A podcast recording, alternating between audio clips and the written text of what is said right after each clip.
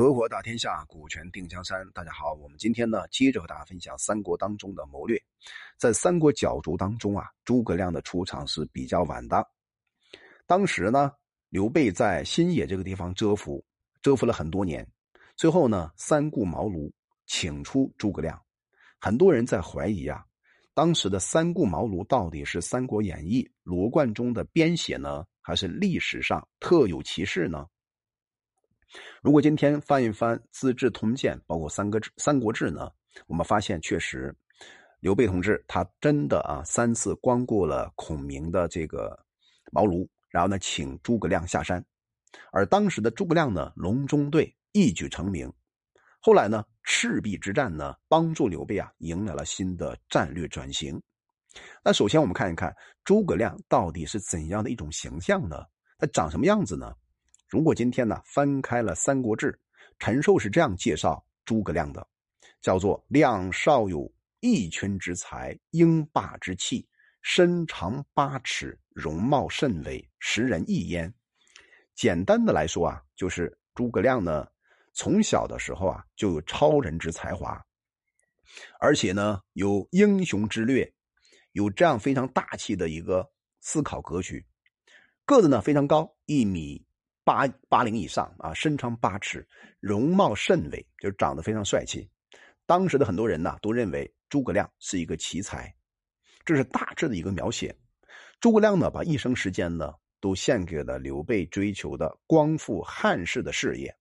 其中呢，刘备托孤啊，是诸葛亮一生的重要转折。在此之前呢，诸葛亮只是刘备的辅佐，而以后呢，诸葛亮成为蜀汉事业的主角。其实这里边我们可以看出来啊，当时按照诸葛亮的传记来走啊，刘备入川之前呢，诸葛亮为刘备做了三件特别重要的事儿。第一件呢，隆中对，他指明了未来的整个的战略发展方向。第二件事呢，就赤壁战之前呢，出使到东吴，通过外交的方法呢，向孙权剖析了利害，达成了联合抗曹的战略联盟。第三呢，就是曹操北撤之后呢，刘备啊获得了荆州部分的地盘那这样的话呢，整个的事情我们可以归纳成三件事情，叫做战略谋划、外交策划和行政治理。这种角色呢，其实对刘备来讲是特别重要的。而后来呢，刘备经营益州，就是四川这边；诸葛亮呢，先是和关羽啊镇守荆州，后来呢，随着张飞、赵云，然后呢进入成都。当时成都这个地方呢。基本上被搞定之后啊，刘备就想称帝了，而诸葛亮呢作为丞相出现了。那后来呢，我们知道陈寿啊对这个诸葛亮呢有一个基本的评价，按照《三国志》的记载，叫做“诸葛亮之为相国也，服百姓，事以鬼，约官职，从权制，开诚心，不公道。”也就是说呢，在整个的治理蜀国当中，诸葛亮呢建立了一整套的法制。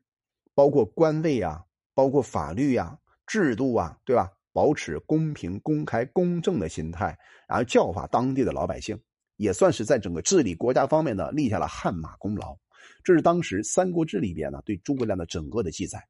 其实，任何一个战略家呢，他首先有战略思维，而战略思维他没有办法规避一个事儿，什么事儿呢？就是如何去治理他的百姓。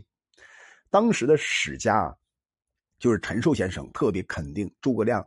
非常大的一个优势，就治国抚民这方面是他的很大的才华，而且呢，法令特别严明，公平诚信这方面能力呢，可以跟管仲、萧何相比。但是有一点呢，在陈寿看起来，诸葛亮有一个短处，什么短处呢？按照《三国志》的记载，叫做“然量才于智容未长，奇谋未短”。什么意思啊？就是诸葛亮的才华呢？智容容的话是部队的意思，治理军事，啊是他的长处。但是这个人在行兵作战的时候呢，他不懂得用奇谋诡计，就是奇谋未短，短是短处的意思。然后他接着讲，李民之干优于将略，也就是说呢，他治理老百姓的才能啊，要优于他当做将军的谋略。客观上呢，我们可以看出来，那这里边特别点出了诸葛亮长于军政。短于谋略，行治行政才能呢，要比军事才能要厉害。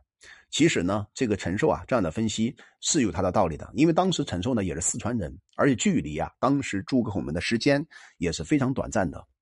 那我们这里面再看一看，那陈寿呢批评诸葛亮的时候呢，他有一个非常重要的关键点，就是呢他在《三国志》里边呢极力的称赞一个人，这个人是谁呢？就是刘备，认为刘备呢特别善于使人用人，构成一个非常大的鲜明对比。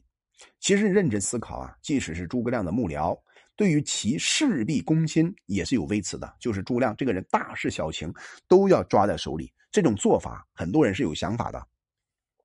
那我们今天我们也知道啊，这个诸葛亮确实在后代呢形成特别好的一个啊典范，但是他的这种事必躬亲啊，大事小情全部抓在手里边呢，也得到后人的很多的一些不同的说法，也是启发我们在做公司，在做领导。在做具体事的时候，你要懂得授权，要把那些别人可以完成并且做得很好，甚至比你做的更好的事啊，交给别人去做。你做的就是那些能够把人用对、把人放对位置的事儿，这是非常重要的一个启发。诸葛亮呢，为刘备立下了很多功劳，其中一份呢是特别大的功劳，就是在曹操大军压境之际呢，促成了孙家和刘家的联盟。这里呢，陈寿啊，把赤壁之战。这个孙刘联盟的主要功绩啊，记在了诸葛亮头上。其实啊，是想方设法对诸葛亮有一个非常大的赞美。但是事实上，到底是这样的吗？在孙刘联盟上呢，诸葛亮始终态度特别坚定，而且特别务实，这是可以肯定的。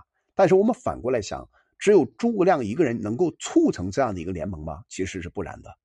比如说夷陵之战啊，之前诸葛亮、赵云。都是坚决反对出兵东吴的，可是刘备听了没有啊？他是不听的。刘备死了以后啊，诸葛亮对执政当年的九月，就派人呢修复了东吴的这种外交关系，而且呢，东吴的关系修复之后呢，诸葛亮首先肃清境内。其实呢，南中地区很多地方是反叛的，诸葛亮呢亲自出征，在临行之前问了他身边一个特别重要的参谋，这个人就是马谡。马谡啊，给出一番分析。他说啊，南蛮之人攻心为上，如果仅靠武力征服呢，人心不服，反复会叛乱的，不可收拾。如果要斩尽杀绝呢，最后啊，伤天害理，而且啊，朝夕可至。最后呢，诸葛亮想来想去，觉得哎，这个马谡分析的很有道理。于是啊，通过七纵、七擒、孟获、孟获的方法，通过政治手法呢，获得啊全面的胜利。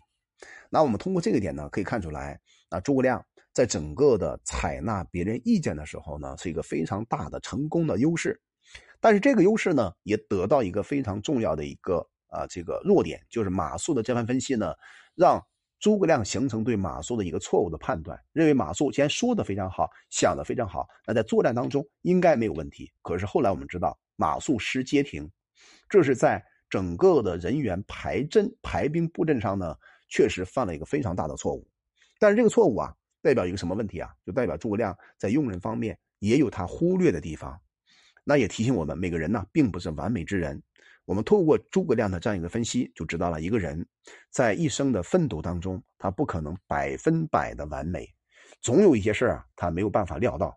像孔明这种优劣顶级高手，都会犯一些错误。我相信呢，我们偶尔会犯一些错误，也是非常正常的事情。好了，我们今天呢就分享到这里，希望这个分享对你有所启发。我叫洪姐，我们专注顶层设计。